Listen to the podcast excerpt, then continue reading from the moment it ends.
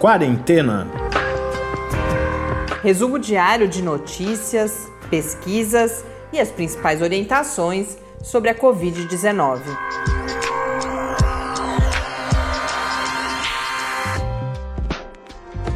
Quarentena, dia 100. E eis que chegamos ao nosso centésimo encontro aqui nesta nossa quarentena. Eu sou Mariana Petson. E eu sou Tarso Fabrício. Confesso que quando alguém mencionou a possibilidade do centésimo episódio, lá pelo. Acho que estávamos ainda, talvez tivéssemos passado o primeiro mês, eu não. Eu não achei que nós não fôssemos chegar ao centésimo dia de pandemia, de quarentena, de distanciamento, mas acho que não tínhamos a noção quão longo naquele momento, até como estratégia de proteção, a gente tem falado muito que na pandemia a gente vive um dia de cada vez, toma decisões em curto prazo, essa impossibilidade, inclusive, de realizar planos é uma das fontes de angústia. Então, é um marco chegar ao centésimo dia, sem dúvida nenhuma, porque a gente para para pensar e percebe a trajetória que tivemos até aqui. Provavelmente estaremos mais sem. A gente espera que com algumas transformações na forma como o combate vem sendo feito aqui no Brasil, senão serão muitos mais dias. Tem, é claro, a satisfação de das pessoas que nós fomos conhecendo ao longo desse percurso, os ouvintes, aqueles que a gente sabe que estão aí porque se manifestaram, vários outros que pelos números a gente sabe que devem estar também, mas que estão silenciosos e é desde o começo, isso se mantém até agora. Eu diria que, inclusive, cresce esse sentimento de não estarmos sozinhos, de uma comunidade. Isso é claro que é importantíssimo para a gente ter força, ter inspiração, ter esperança, apesar dessa situação difícil pela qual estamos passando. Então, desde já, eu pessoalmente agradeço muito todas as pessoas que nos acompanham e que fazem, na realidade, esse podcast junto conosco, também todos os entrevistados e entrevistadas que passaram por aqui. É uma trajetória que tem sido muito importante enquanto aprendizado para a gente e que a gente espera, inclusive, aproveitar para praticar uma divulgação científica em outros contextos mais favoráveis que este, que chegue mais às pessoas, que nos ajude a democratizar o acesso, inclusive, ao conhecimento científico, que é um dos objetivos que a gente se coloca no lab o tempo inteiro. A gente faz uma breve retrospectiva. Hoje a gente tem os diferentes quadros, o, o episódio está bastante representativo do que foi o quarentena até aqui. A gente tem o quadro com o professor Bernardino, temos depoimento de médica na, na linha, linha, de frente, frente, temos entrevista também, como eu havia prometido ontem, sobre a questão da imunidade, o artigo que foi publicado recentemente buscando, mostrando uma queda na titulação de anticorpos no intervalo aí de cerca de dois meses. E a gente traz uma pesquisa que está relacionada, de certa forma, à trajetória da Covid, por isso eu optei por trazer para esse episódio, que de alguma forma é especial, que é sobre uma pesquisa que identificou fatores ou possíveis fatores que teriam tido algum impacto na disseminação da Covid, isso em todo o mundo, é uma pesquisa considerando 120 países, na disseminação da Covid em seus momentos iniciais. Mas começando pelos números, eu apresento os números hoje fazendo já uma parte da nossa retrospectiva em relação ao primeiro episódio, ao episódio dia 1 do quarentena, que foi ao ar no dia 16 de março, há exatamente 100 dias e ali nós falávamos, e para mim foi de certa forma, eu falava inicialmente desse estranho, um certo estranhamento né, de chegar ao dia 100. E, e, um momento importante foi quando eu fui olhar os números de 100 dias atrás, que são apenas três meses, pouco mais de três meses. Naquele episódio, dia 1, eu anunciei no início do programa, em todo o mundo, 167.511 casos de Covid-19. Vou repetir: 167.511 casos. Hoje, segundo a Organização Mundial da Saúde, nós temos 8 milhões 993 mil 659 casos, número que na John Hopkins já ultrapassou os 9 milhões, são 9 milhões 169 mil 329 casos.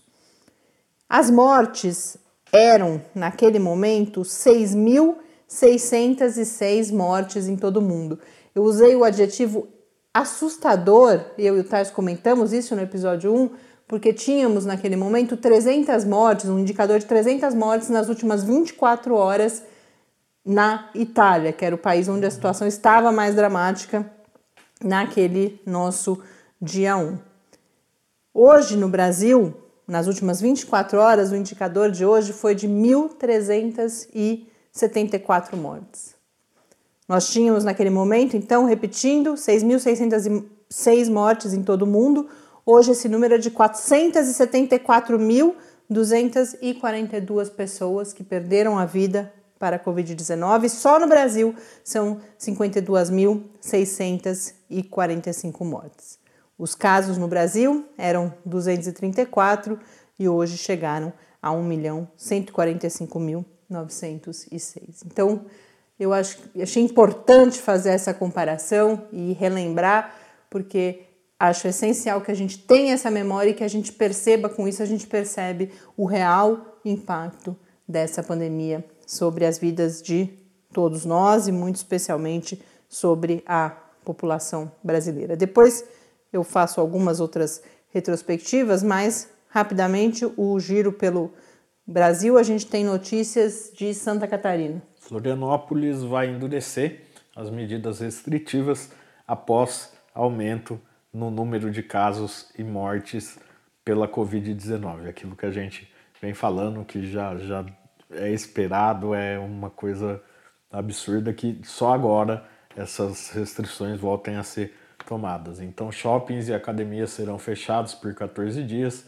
restaurantes terão horários restritos de funcionamento. Esse decreto passa a valer a partir de amanhã.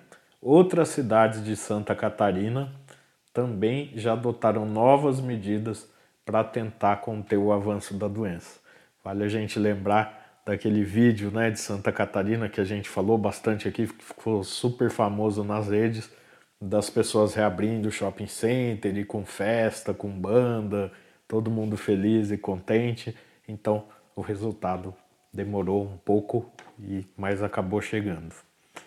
E uma outra notícia é que o Brasil foi denunciado hoje na ONU por avanço da Covid-19 nos presídios.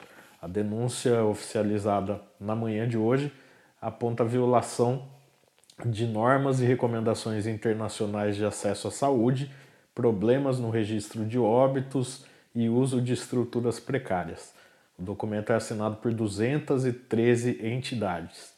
De acordo com dados do Conselho Nacional de Justiça, do início de maio até hoje, o número de casos de Covid-19 nos presídios teve um aumento de 800%. E finalizando rapidinho. Antes só... disso, eu queria comentar essa questão dos presídios. Essa é uma situação que vem se tornando cada vez mais preocupante, começa a ganhar visibilidade. E a gente, no sábado, no quadro, em parceria com o programa de pós-graduação em Sociologia, esse será o tema do episódio do próximo sábado. Então, a gente vai ter a oportunidade de refletir, de se aprofundar nessa temática, que é mais uma especificidade da pandemia aqui no Brasil. E aí, um, um dado rapidinho só sobre Minas Gerais, que ontem a gente falava que existia uma projeção de que até na, na quinta-feira o sistema de saúde do estado entraria em colapso, e aí a taxa de ocupação em UTIs em Minas manteve a tendência de alta. Hoje o índice chegou a 90,66%, ontem era de 87,7%. Só aproveitando que o Tássio uh, falou dos presídios e por isso eu falei do fim de semana, a gente comunica uma mudança na dinâmica, a gente vai aproveitar a efeméride do episódio 100 para mudar a dinâmica do podcast no fim de semana. A gente já tentava fazer ele um pouco mais curto, um pouco mais leve, mas depois de 100 dias, e a gente pretende continuar por aqui enquanto for possível, nós precisamos de uma folga no fim de semana. A gente tem a gente fala tanto que para a saúde mental é importante, inclusive, não ficar mergulhado nas notícias e o podcast não nos permite fazer isso. Então, mas a gente não quer deixar sem programa no fim de semana. Nós, no sábado, vamos veicular apenas a entrevista na parceria com o programa de pós-graduação em Sociologia. A gente vai gravar rapidinho só os números, trazer essa informação para vocês. E aos domingos, nós devemos trazer a íntegra do áudio das lives que a gente está realizando. Para quem, por exemplo, não conseguiu assistir, para quem prefere ouvir o áudio, tem muita gente que relata que ouve o podcast fazendo outras coisas, talvez seja uma oportunidade também de escutar as lives. Então, é, essa é a nossa programação.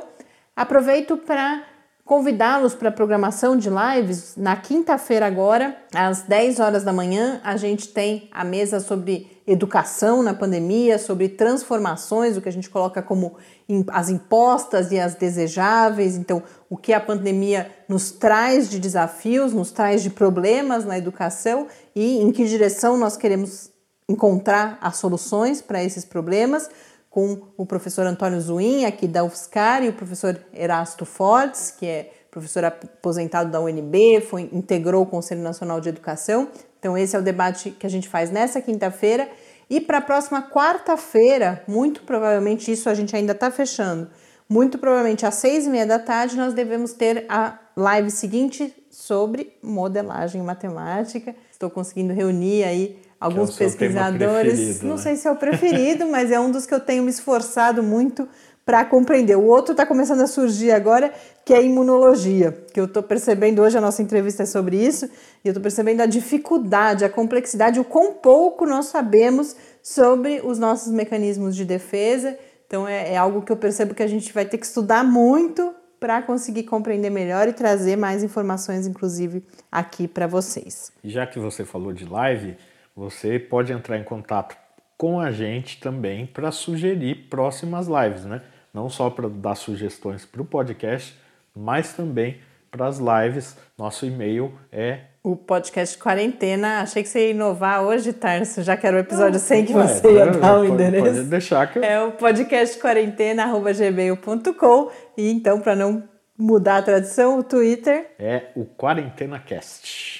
Bom que você lembrou que nós tivemos já uma, um primeiro parabéns à Naja, que há um tempo já contou pra gente, ela que é professora da UFSCar em Sorocaba, contou que acompanhava o podcast e nos mandou uma mensagem já bastante carinhosa. Foi uh, ontem ainda, já nos parabenizando pelo episódio 100. Muito obrigada. A também já mandou um alô. Muito obrigada para vocês. Como eu disse, é só porque vocês estão junto conosco que a gente segue aqui.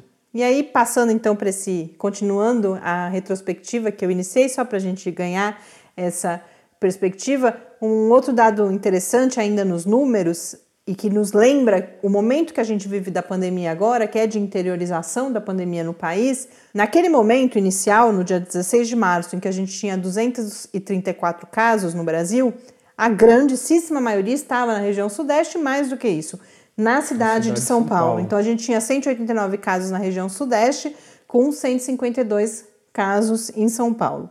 Em seguida vinha a região sul, mas já com um número irrisório de 19 casos, muito provavelmente ou certamente naquele momento todos os casos importados. Uhum. Região sul que conseguiu conter, foi a última região a ser afetada, mas a gente vê agora que começa a sofrer também com a elevação do, do número de casos e de morte, depois de mortes, depois vinha centro-oeste e aí curiosamente nordeste e norte que foram depois as regiões, sem dúvida nenhuma, particularmente região norte, mais afetadas, com resultados mais dramáticos em termos de colapso do seu sistema de saúde e consequente perda de vidas. Em relação aos dias, eu selecionei, quero agradecer aqui a Carla, que é produtora na equipe do Lab e que me ajudou a fazer esse levantamento, e ao fazer isso, reiterar o agradecimento e, mais do que isso, o reconhecimento a toda a equipe do laboratório que tem trabalhado muito nessas condições improvisadas, tem se envolvido com não só com quarentena, para quem não sabe, o Lab tem vários outros projetos de divulgação, principalmente com vídeos, as lives e outras iniciativas no contexto da Covid-19.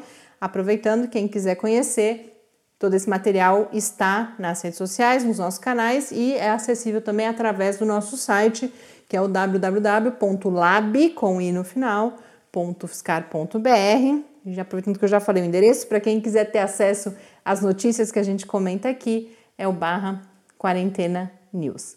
Só voltando, reiterar, compartilhar com vocês então o nosso reconhecimento ao trabalho de grande qualidade e com muita disponibilidade de todos os integrantes da equipe do laboratório. Já que a gente está falando tudo isso, fazendo essa retrospectiva e tal, é bom a gente contar a historinha de como começou o podcast, para quem não sabe, né? Eu não sei exatamente o que você quer que eu conte. Foi tão por acaso quando a gente viu. A minha lembrança é que quando a gente viu, a gente estava fazendo. E hoje, quando eu ouvi o primeiro episódio, eu fiquei pensando muito nisso. Como de repente, sem muito plano, a gente entrou no ar, né? É, exatamente. É que surgiu dessa necessidade da gente pensar: poxa, a gente vai ficar em casa, o que, que a gente faz agora? E aí a gente pensou em um produto que a gente desse conta de fazer estando no isolamento, sem muitos equipamentos, sem acesso a equipamento, sem poder se reunir com a equipe. Então daí surgiu a ideia de fazer esse podcast que a gente grava aqui em casa. Por isso que o som às vezes tem algum probleminha, às vezes dá para ouvir os cachorros latindo, ou os do, do, dos vizinhos, ou os nossos, o Pepe e a Bela, que são nossos produtores aqui. Então foi um pouco dessa vontade de atuar, continuar atuando na divulgação científica, oferecendo informação de qualidade sobre a Covid-19, especialmente, que a gente pensou e começou a fazer o podcast diretamente aqui da nossa casa. E é importante, tanto, como eu disse, tanto que a gente vem aprendendo, como tem nos feito pensar sobre continuar isso vem em grande medida da resposta que as pessoas que nos ouvem têm dado, e hoje à tarde eu falava sobre isso. A gente começa a perceber um potencial de estabelecimento de rede mesmo, porque vocês nos trazem questões ou angústias, preocupações, a partir disso a gente vai buscar os especialistas.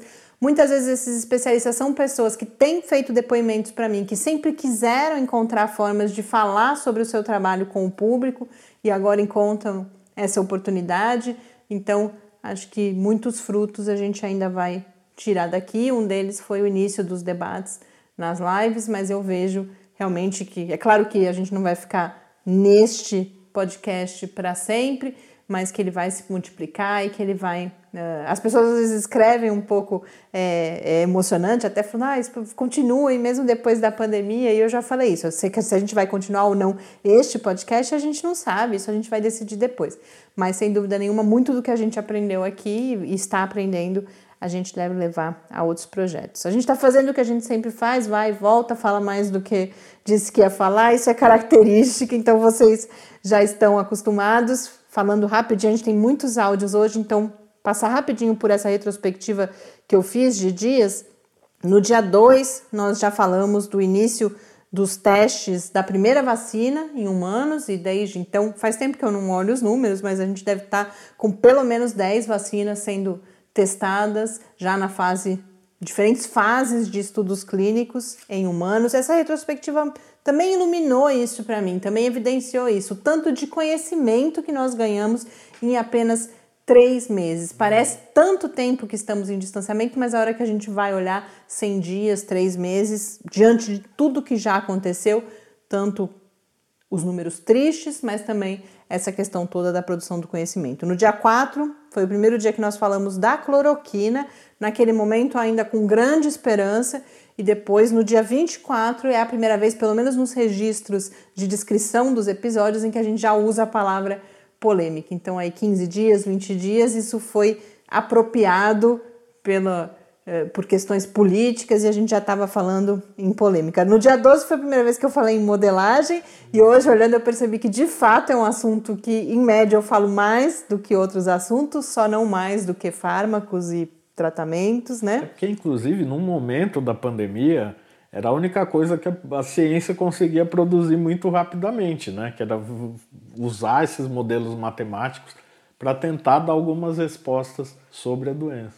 No dia 16, já falávamos no papel da testagem, na possibilidade de qualquer medida de reabertura, e tantos dias depois, aí dois meses e meio depois, o Brasil segue não preparado para realizar essa testagem. Dia 17 foi a estreia do professor Bernardino no nosso podcast. Aproveito agora então para agradecer essa parceria, a participação do professor Bernardino tem sido tão relevante, várias pessoas também fazendo depoimentos de como esperam o quadro, como isso ajuda a esclarecer as dúvidas, desde as mais simples, que foi o motivo. Quando a gente começou, como ainda havia muita dúvida, muito desconhecimento, a gente ia para as questões mais simples, como lavar a mão, como higienizar as frutas, e hoje em dia a gente percebe uma mudança também no tipo de questão que surge para a gente conversar com o professor Bernardino. No dia 32, nós tivemos a primeira troca de ministro, lembrando que foram duas durante a pandemia. Dia 33 foi quando falamos a primeira vez do Remdesivir, que é um dos fármacos que tem nos trazido resultados animadores, no sentido de gerar esperança de que possa contribuir na, no enfrentamento da doença. No dia 34, nós iniciamos a outra parceria, já perene aqui, que é a parceria justamente com o programa de pós-graduação em Sociologia da UFSCar, que nos permite trazer a reflexão também das ciências humanas, a contribuição da sociologia para a compreensão e para pensar as políticas de combate à Covid-19. Então, agradecer aqui na figura do Gabriel Feltran, que é um querido amigo e é o coordenador do programa, e, no, na pessoa dele, todos os professores que já participaram, outros pesquisadores e os que virão a participar. Essa é mais uma oportunidade de. A gente não é a primeira parceria do Lab com o PPGS e tem sido uma experiência bastante rica também. Inclusive, existe um podcast chamado Coletividades, que é produzido é, em parceria com o programa de pós-graduação em Sociologia e que está parado porque a gente não pode sair do, isolamento e tal, mas foi uma forma de trazer esse outro podcast para dentro aqui do quarentena. No dia 39 nós falamos pela primeira vez em indícios de que a Covid-19 afetaria o sistema nervoso e agora cada vez mais aparecem notícias e evidências e de que, inclusive, cada vez mais parece que afeta mais do que sabemos. Hoje mesmo eu vi uma, não li com atenção ainda, mas sobre impactos sobre o cérebro que poderiam explicar, inclusive, sintomas que a gente associa às vezes às doenças respiratórias. Então, cada vez mais nota-se essa importante participação do sistema nervoso nos quadros de Covid-19 também. No dia 40, falamos de anticoagulantes, que também tem sido uma linha de tratamento que vai se fortalecendo. No dia 42, nós começamos nossa pandemia, mas está meio parada, né, Tarso? Já faz tá acho que dois parado. finais de semana que a gente não tem fôlego. Quem sabe agora que a gente vai pois reduzir é. o esforço com o podcast no fim de semana, a gente volta a fazer pão. No dia 45, a gente teve um dos estudos do Imperial College já mostrando que o Brasil tinha a maior taxa de transmissibilidade, então cerca de um mês e meio a gente já tinha esse resultado. No dia 62, o país virou o segundo em número de casos. No dia 66, nós tivemos o que chamamos de boa notícia naquele momento, de que existia uma resposta imune, a produção de anticorpos que indicava alguma proteção. E é curioso que nesse momento, hoje, nós vamos falar sobre a diminuição dessa proteção cerca de dois meses depois. Então, é interessante, a gente já tinha falado sobre isso também, como e até por isso a gente fez essa retrospectiva hoje, porque isso vai nos mostrando como o conhecimento está sendo produzido em relação à doença, ao vírus, a, a forma como ela afeta o nosso organismo. E como algumas coisas podem mudar, inclusive, né? Que é isso, a gente lá no começo falava da cloroquina como uma esperança e um tempo depois já estava descartando completamente a cloroquina. E isso não é uma falha na produção do conhecimento uhum. científico, essa é a forma pelo qual o conhecimento, conhecimento é, construído. é construído e a gente tenta sempre ter uma compreensão melhor, mais próxima da realidade, mas é natural que esse tipo de coisa aconteça. No dia 73 já começávamos a falar em anúncio de flexibilização em São Paulo, então já há cerca de um mês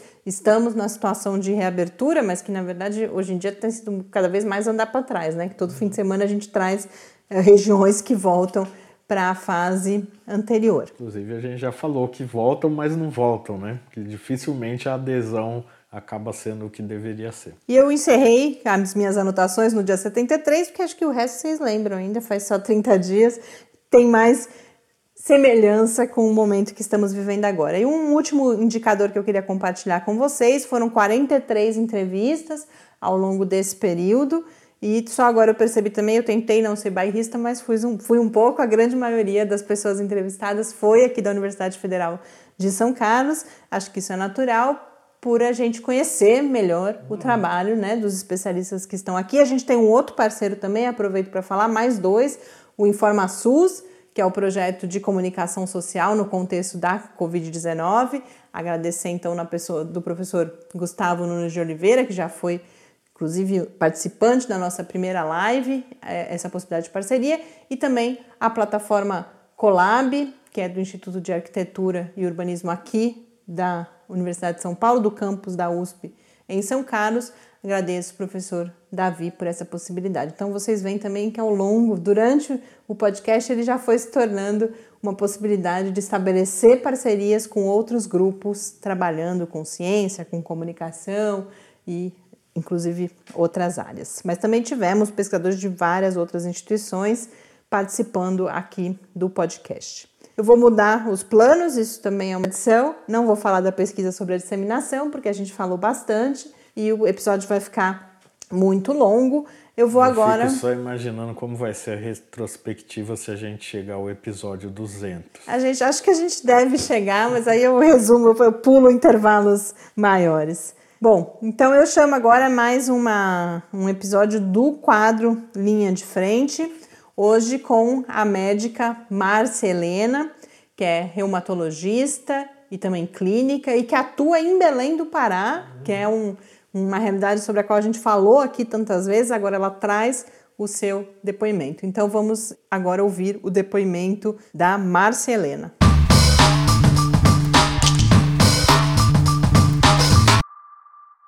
Olá, meu nome é Márcia Helena e eu sou médica reumatologista e clínica, atuando hoje em Belém do Pará, exclusivamente no SUS, mais especificamente no Hospital Oncológico do Estado e no SAMU. Nesse hospital, eu sou médica diarista da enfermaria de Covid-19 e plantonista do pronto-socorro oncológico, que agora também tem ala respiratória. Logo no princípio, nós lutamos para ter uma equipe multidisciplinar forte. Pelo perfil de paciente, eles e nós também iremos precisar muito. Uma equipe predominantemente formada por mulheres, e posso dizer com orgulho, temos uma equipe multidisciplinar completa. Enfermeiras, técnicas de enfermagem, fisioterapia, psicóloga, assistente social, terapeuta ocupacional e as médicas. É uma equipe que leva o seu trabalho muito a sério e também faz tapioca com queijo nas horas do lanche. O clima na enfermaria Covid é sempre tenso. Como não há leitos de UTI de prontidão, ficamos com diversos pacientes graves nas nossas mãos esperando a vaga de UTI. Não é fácil. Os números gerais em junho de fato diminuíram, mas os graves mesmo continuam chegando e continuam morrendo. A maior parte da equipe já adoeceu, inclusive eu, e fomos voltando aos poucos. Agora finalmente temos a equipe completa de novo. Ah, e quando temos uma alta, é placa de vencer Covid, palmas, festa. Nesse hospital, já entendíamos até antes da pandemia que, pelo nosso perfil dos pacientes, em geral idosos e oncológicos, que o nosso resultado em termos de mortalidade seriam piores. No início tínhamos muito pavor. Agora temos medo, mas também temos confiança. Três meses na linha de frente muda to totalmente a cabeça de alguém. Você entende que nada é certeza de que a vida é um sopro. No meio de tudo isso, você procura fazer o melhor trabalho e torcer para encontrar e torce para encontrar esse paciente no dia seguinte. Sobre traumas, ali houve cenas que jamais sonhei em ver e que nunca gostaria de ver de novo. Mas numa pandemia isso não é opção. No dia seguinte você volta para lidar com esses problemas no mesmo lugar que eles foram criados e você precisa lidar. Cinco anos de terapia intensiva, é, dois anos de clínica médica e dois anos de reumatologia não me prepararam para as cenas que eu veria nesses três meses. Uma das histórias que mais me impactou foi justamente a de um amigo da faculdade chamado Danilo, um jovem negro, homossexual, pobre, morava na beira do canal, filho de doméstica, o pai é vidraceiro. Conseguiu concluir a faculdade pública sem nenhum tipo de recurso sem nenhuma ajuda, era só a força é, dos pais, principalmente da mãe dele, a dona Francisca. Conseguiu ir para o Rio de Janeiro fazer a residência em psiquiatria. Ele trabalhava numa UPA. E quando estourou a pandemia, ele não se retirou do trabalho. Ele continuou atuando na UPA porque achava que precisava ajudar a população que ele assistia. Trabalhava na linha de frente. Pegou Covid, foi internado grave, entubado. Depois de algumas semanas ele morreu. Foi a cena mais impactante, talvez, para mim, porque eu também passei pela Covid na mesma época. E nos piores dias eu lembrava dele e eu pensava que todos nós iríamos sair. Eu saí, ele não. Ele é justamente o tipo, exemplo de pessoa que, sabe, tudo deu certo na vida, sabe, que tudo tinha passado por todo tipo de provação. E agora é mais uma é mais uma vítima da Covid. Então isso trouxe muita desesperança para vários colegas meus e para mim inclusive. Quando você acha que pode que está numa pior, realmente tem alguma coisa que pode chegar e piorar tudo. Mas nós não perdemos a esperança, nós continuamos na linha de frente, não sabemos quanto tempo que isso vai durar, mas nós estamos aí e nós vamos nos esforçar pelas pessoas que estão obedecendo isolamento social, pelos nossos queridos amigos, familiares e por pessoas como Danilo, que se foram nessa missão de salvar. Então é isso. Obrigada. Tchau.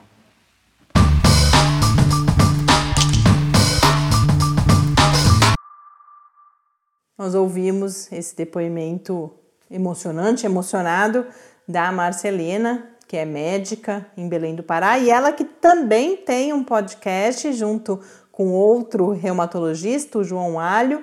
Ela nos conta que o podcast tem pouco mais de um ano, que tem inclusive cinco episódios sobre Covid.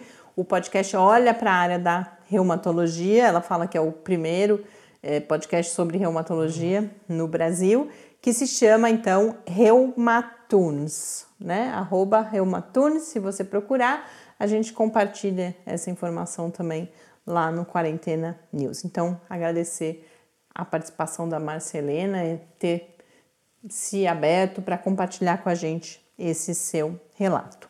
Como eu anunciei também, nós temos uma entrevista com a Marjorie Cornejo Pontelli, que atua em virologia na Faculdade de Medicina de Ribeirão Preto integra a equipe de Covid do Centro de Pesquisa em Doenças Inflamatórias, que é o CRID. Amanhã a gente tem mais uma entrevista com pesquisadores do CRID e ela conversou com a gente sobre o estudo que eu anunciei ontem, aquele publicado na última quinta-feira na Nature Medicine, que falava justamente da comparação entre pacientes assintomáticos e pacientes com sintomas, comparou 37 pacientes nas duas, 37 em uma categoria, 37 na outra, identificou a queda no número de anticorpos específicos contra a Covid-19 após um período de apenas cerca de dois a três meses. Para a gente entender tanto as implicações desse estudo, mas também ela nos traz várias. começa a construir aquele conhecimento sobre o qual eu falava sobre como,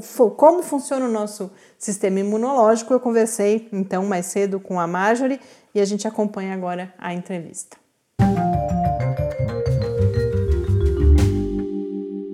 Marjorie, antes de mais nada, agradeço a sua disponibilidade, a sua resposta rápida, essa possibilidade de nós comentarmos hoje esse estudo que foi publicado na Nature Medicine, que já teve bastante repercussão, ganhou bastante visibilidade, por isso nós achamos fundamental trazer mais informações sobre o que significam esses resultados. O estudo, ou o que ganhou mais visibilidade, foi que houve uma comparação entre pacientes assintomáticos e pacientes com sintomas mais leves da Covid-19 e percebeu-se uma queda rápida no número de anticorpos naqueles pacientes assintomáticos, chegando abaixo do limite, inclusive para identificação como soropositivos, em 40% desses pacientes assintomáticos em um período aí de 8 a 12 semanas. O que isso significa? Quais são as implicações disso para aquilo que a gente já conhece sobre resposta imune, sistema imunológico e, inclusive, a existência de imunidade, a duração da imunidade contra a Covid-19? Oi, Mariana. Muito obrigada pelo contato. Olha, esse artigo traz uma questão muito importante, que é a eficácia da imunidade adquirida após a exposição ao coronavírus. Num panorama geral, esse estudo compara a dinâmica da quantidade de anticorpos em dois grupos de pessoas, que são os sintomáticos e assintomáticos. Observou-se que cerca de três meses após a melhora, os pacientes assintomáticos têm uma queda drástica na quantidade de anticorpos específicos para o vírus.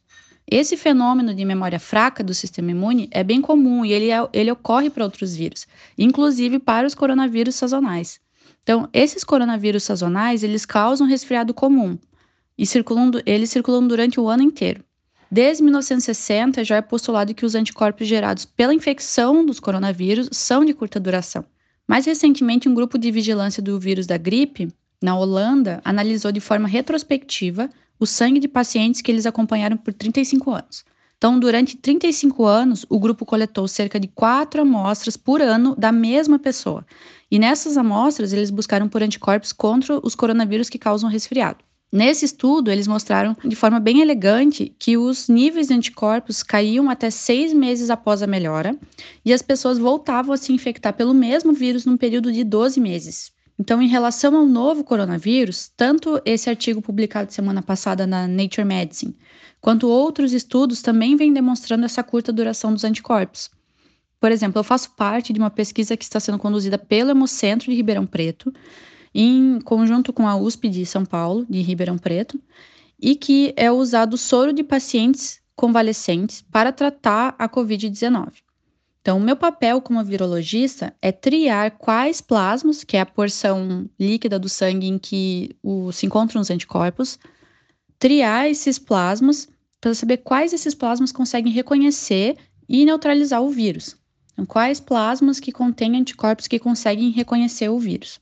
Então, como a princípio nós estamos convocando apenas pessoas que apresentaram a forma leve ou assintomática da doença, o padrão da produção de anticorpos é bem semelhante a esse ao encontrado, esse encontrado por esse estudo. Então, os melhores doadores são aqueles que recém se recuperaram e durante esse período nós temos aproximadamente dois meses para coletar os anticorpos antes que os títulos caiam. Então, dessa forma, parece que esse fenômeno de produzir uma resposta imunológica fraca é comum para os vírus da família coronaviridae. Mas vale ressaltar né, um ponto muito importante que a gente precisa destacar desse, desse artigo é que nesse estudo os pesquisadores buscaram por uma resposta bem específica, que é a imunidade humoral. Né? A imunidade humoral é aquela que é composta pelos anticorpos. Então, nós já sabemos que a capacidade de combater o vírus, ela não advém somente da imunidade humoral, que é a produção de anticorpos, mas também da imunidade celular, que é mediada pelos linfócitos. Marjorie, vou continuar então de onde você parou, pedindo para que você explique esse outro mecanismo, justamente a imunidade celular, que elementos estão presentes e como que ambos os processos se relacionam, a imunidade humoral e a imunidade celular. Bom, a imunidade, nós temos dois tipos de imunidade, é a inata e a adaptativa. vou focar na adaptativa, que é justamente aqui a gente quer saber sobre o coronavírus. Então, a adaptativa ela é específica para determinado patógeno ou microorganismo e ela é gerada pela exposição a esse patógeno. Então, fazem parte desse tipo de resposta a resposta humoral, que eu já comentei antes, que é a resposta de anticorpos, onde as principais células efetoras são os linfócitos B, e a resposta celular, que ela está relacionada aos linfócitos T, tanto TCD4 quanto TCD8. Então, na resposta humoral, os linfócitos são ativados pelos patógenos e eles são relacionados com a produção de anticorpos. Então, os linfócitos B podem ser tanto células B de memória, quanto podem ser células efetoras, que são chamadas de células plasmocitoides, que elas são é, verdadeiras fábricas de anticorpos que vão liberando esses anticorpos no sangue, que é a resposta humoral. Agora, a resposta celular ela é composta pelas células T helper, que elas geralmente são células TCD4, e pelas células T citotóxicas, que são os linfócitos TCD8. Então, ou seja, essas células T citotóxicas, elas são células que matam outras células. Os linfócitos T helper funcionam como um sistema de alarme e ele medeia a resposta entre o linfócito B e o linfócito T. Então, serve também para primar, né, para ativar a resposta das células B e os linfócitos T citotóxicos. Já os linfócitos T citotóxicos, eles matam as células que já foram infectadas pelo vírus ou pelo patógeno. Então, agora botando no contexto da infecção pelo coronavírus, tanto a resposta de células B, que é a resposta humoral, quanto a de células T, elas, essas respostas elas são detectadas no sangue cerca de uma semana após o aparecimento dos sintomas. As células TCD8 citotóxicas, elas são diretamente responsáveis por atacar e matar os, as células infectadas pelo vírus, né, pelo coronavírus. Enquanto que os linfócitos TCD4 são cruciais para ativar tanto os linfócitos citotóxicos quanto os linfócitos B. Então, e portanto, cerca de 30 a 40% da população possui uma boa resposta contra o vírus, mesmo nunca tendo entrado em contato com ele, que é conferido justamente por essa imunidade celular. Marjorie, e considerando tudo isso, tanto o que você nos descreve sobre o sistema imunológico, quanto os achados desse estudo, quais são as implicações, portanto, desse primeiro estudo em relação à Covid-19? Primeiro, isso significa esse, esse achado da baixa titulação nesses uh, eh, 37 pacientes, na comparação com os outros 37, significa que não há imunidade para além de dois, três meses contra a Covid-19? E outras implicações também, tanto em relação aos testes sorológicos quanto às vacinas. Isso muda alguma coisa no desenvolvimento das vacinas, na possibilidade, tanto no desenvolvimento das vacinas que já vem sendo feito, quanto na possibilidade de existência de uma vacina? Então, queria que você nos desse, de certa forma, comentasse esse quadro geral, o que muda com a publicação, com a, o achado desses resultados. Bom, esse artigo e todos os outros que falam do decaimento de anticorpos específicos mostra justamente a necessidade de se aprofundar no estudo de alternativas que geram uma resposta melhorada no nosso corpo. Então, a gente tem que sempre ter em mente que quando a gente fala de imunidade, nós estamos falando de um sistema complexo de resposta que inclui diversos elementos, não somente a produção de anticorpos. Então, no caso dos coronavírus, a imunidade celular parece ser a chave central da resposta e não a imunidade moral. Mas isso nós estamos falando em relação à infecção natural.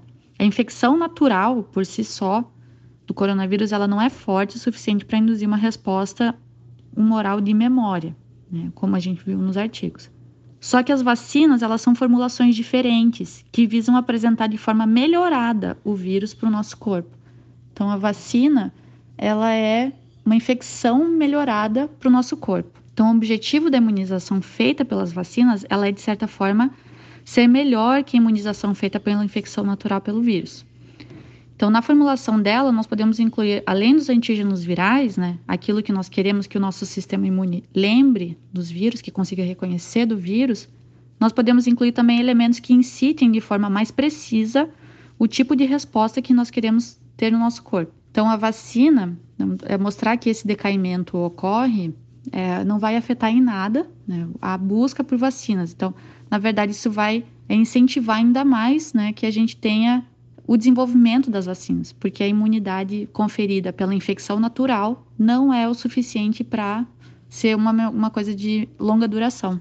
Marjorie, e os testes? E os testes, inclusive, como possibilidade do que vem sendo chamado como passaporte imunológico, algum tipo de documento, por exemplo, que indicaria pessoas aptas a voltar às suas atividades porque pretensamente ou supostamente imunes à Covid-19? Bom, pensando que o passaporte imunológico usa como base uma ideia refutada, ou seja, uma ideia que já foi comprovadamente negada, esse com certeza não vai ser o caminho para o relaxamento do distanciamento social. Diversos grupos já têm mostrado, por diferentes métodos, né, como a gente viu nesses artigos, no mundo inteiro, que a pesquisa de anticorpos específicos para o coronavírus em pessoas que foram naturalmente infectadas não é o suficiente para tornar as pessoas imunes. Portanto, o que a gente chama de a tão desejada imunidade de rebanho, ela é bem improvável, devido ao, ao rápido decaimento dos níveis de anticorpos. Então, tudo isso indica que, sem uma vacina, esse vírus vai continuar circulando e promovendo de surtos esporádicos na população. Todas essas questões que foram levantadas, elas são muito pertinentes. E por isso também quero agradecer né, você também, Mariana, pelo, pela divulgação científica né, que isso é muito importante de ser passado, disseminado para a população, que às vezes nós, como cientistas, é, pecamos por justamente passar muito tempo no laboratório sem contato com a população. Marjorie, eu que agradeço a sua disponibilidade e espero trazê-la ainda muitas outras vezes aqui no Quarentena, porque toda essa questão da imunidade, de sistema imunológico, é um aspecto muito importante, especialmente no contexto da Covid-19, e o que eu estou podendo perceber com essa trajetória aqui no podcast é o quão pouco a gente tem contato com esse conhecimento, sabe sobre isso. Então, meu plano é que a gente volte a esse assunto ainda várias vezes por aqui. Muito obrigada, foi um prazer falar com você, Marjorie.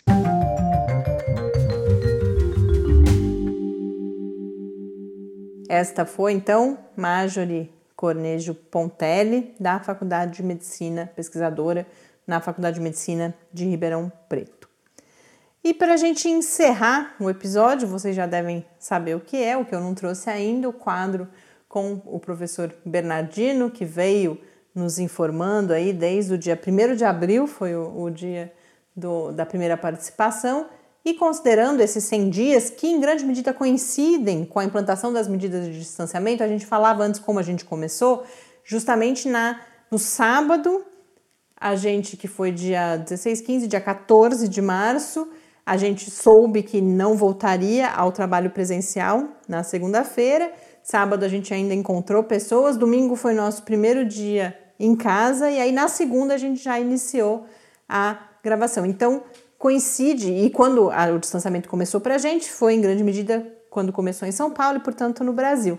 E considerando esses 100 dias desde esse início da fase mais crítica da pandemia, eu perguntei hoje justamente ao professor Bernardino para que ele fizesse ele também uma retrospectiva, uma análise do momento atual. E é isso que a gente acompanha no quadro de perguntas e respostas hoje. Perguntas e respostas sobre a Covid-19. Professor Bernardino, para essa nossa conversa que marca o episódio 100 do podcast e em grande medida coincide com 100 dias de distanciamento aqui no Brasil também, eu queria pedir que fizesse uma rápida avaliação da resposta do país à pandemia desde aquele momento inicial em que as medidas são adotadas em algumas segundo algumas apreciações, inclusive de forma bastante precoce, e que situação é essa que a gente vive hoje? Quais são as urgências, quais são as possibilidades de ação nesse momento aqui no Brasil? Se eu considerar que o Brasil é o segundo país do mundo em número de casos da Covid e já matou mais de 51 mil pessoas no país pela Covid, esse balanço me diz que desde o início nós estamos controlando muito mal a epidemia. Esse controle ruim, ele vem de várias coisas. Primeiro, ele vem da falta de uma organização central, de um comando central nacional para combate à epidemia. Pelo contrário, nós tivemos um governo federal a favor da pandemia e contra a sociedade, e que hoje eu acho que é o grande responsável por essas 51 mil mortes pela Covid.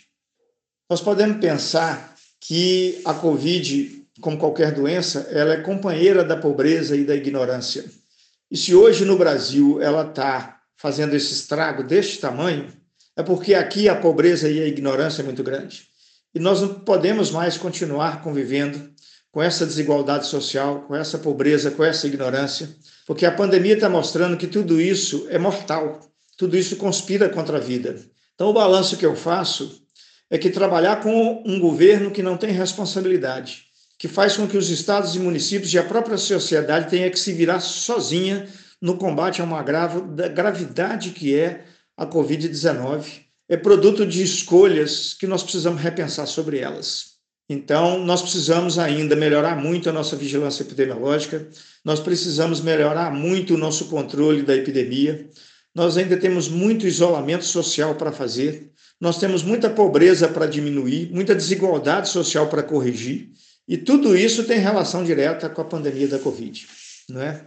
Eu espero que o saldo positivo seja que possamos refletir sobre as escolhas sociais que nós temos feito para o país, sobre as nossas escolhas políticas, para que a gente possa melhorar tudo isso e não ter uma situação dessa novamente, tão grave quanto é a situação da Covid. Nesses 100 dias de pandemia, nós não temos nada para comemorar, infelizmente. E ainda temos muita coisa com que preocupar em relação às consequências que essa pandemia poderá trazer. Que não são consequências só da pandemia, mas são consequências das nossas escolhas sociais e das nossas escolhas políticas. Eu espero que o que saia de bom disso seja a oportunidade de reflexão e de mudança desse modelo de escolhas desse modelo de opções sociais e políticas que nós temos feito para o país nos últimos 500 anos. Então, esse é o balanço que eu faço da Covid nesses 100 dias de doença. Espero que saímos com algum ganho lá na frente, porque até agora a perda econômica, por exemplo, que estamos sofrendo, vai ser muito maior do que se tivéssemos controlado a epidemia com mais responsabilidade, com mais competência, com menos ignorância, com mais igualdade, com menos pobreza. Então, tudo isso vai ser a grande causa da perda de vidas, do sofrimento e da grande perda econômica que nós vamos ter. Que, repito, não é só função da Covid, mas função das nossas escolhas que deram oportunidade a que a Covid fizesse isso que ela está hoje fazendo com o Brasil. Muito obrigada, professor Bernardino.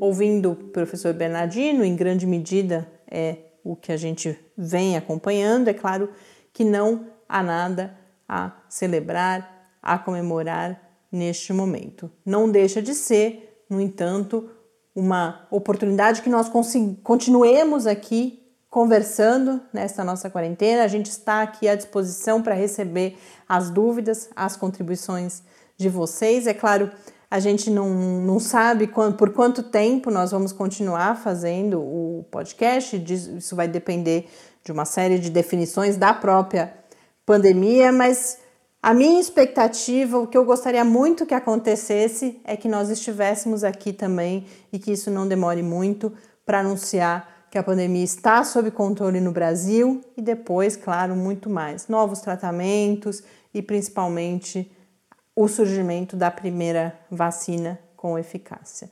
Como várias pessoas falam, isso não é para diminuir a gravidade da situação nesse momento, vai passar, a gente sabe que vai, cada um de nós pode pensar, e eu acho importante que pense como pode contribuir para que a gente passe por isso de uma forma melhor, mesmo que seja pouco o que cada um de nós pode fazer, a contribuição que nós estamos tentando dar é aqui no quarentena, mas a gente sabe de tantas outras experiências, tanto de profissionais que atuam na área, especialmente profissionais de saúde. Agradecer na pessoa da Marcelena e do professor Bernardino, com os quais, e também a Marjorie, que também é profissional da área da saúde, embora esteja na linha de frente mais na pesquisa. Na pesquisa agradecer a dedicação, o esforço de todos esses profissionais, mas cada um de nós, sem dúvida nenhuma, mesmo que não na sua atividade profissional, em atividades solidárias, na disseminação de informação de qualidade, cuidando das outras pessoas, tudo isso é algo que nos preenche, que nos dá forças, ao menos para mim, para o Tássio, não tenho dúvida que é algo que tem nos ajudado demais a atravessar todo esse período. Muito obrigado para cada um de vocês, muito obrigada. E até amanhã, porque a gente continua. Amanhã estaremos aqui no centésimo primeiro episódio de quarentena. Um grande abraço. Até amanhã. Fique em casa.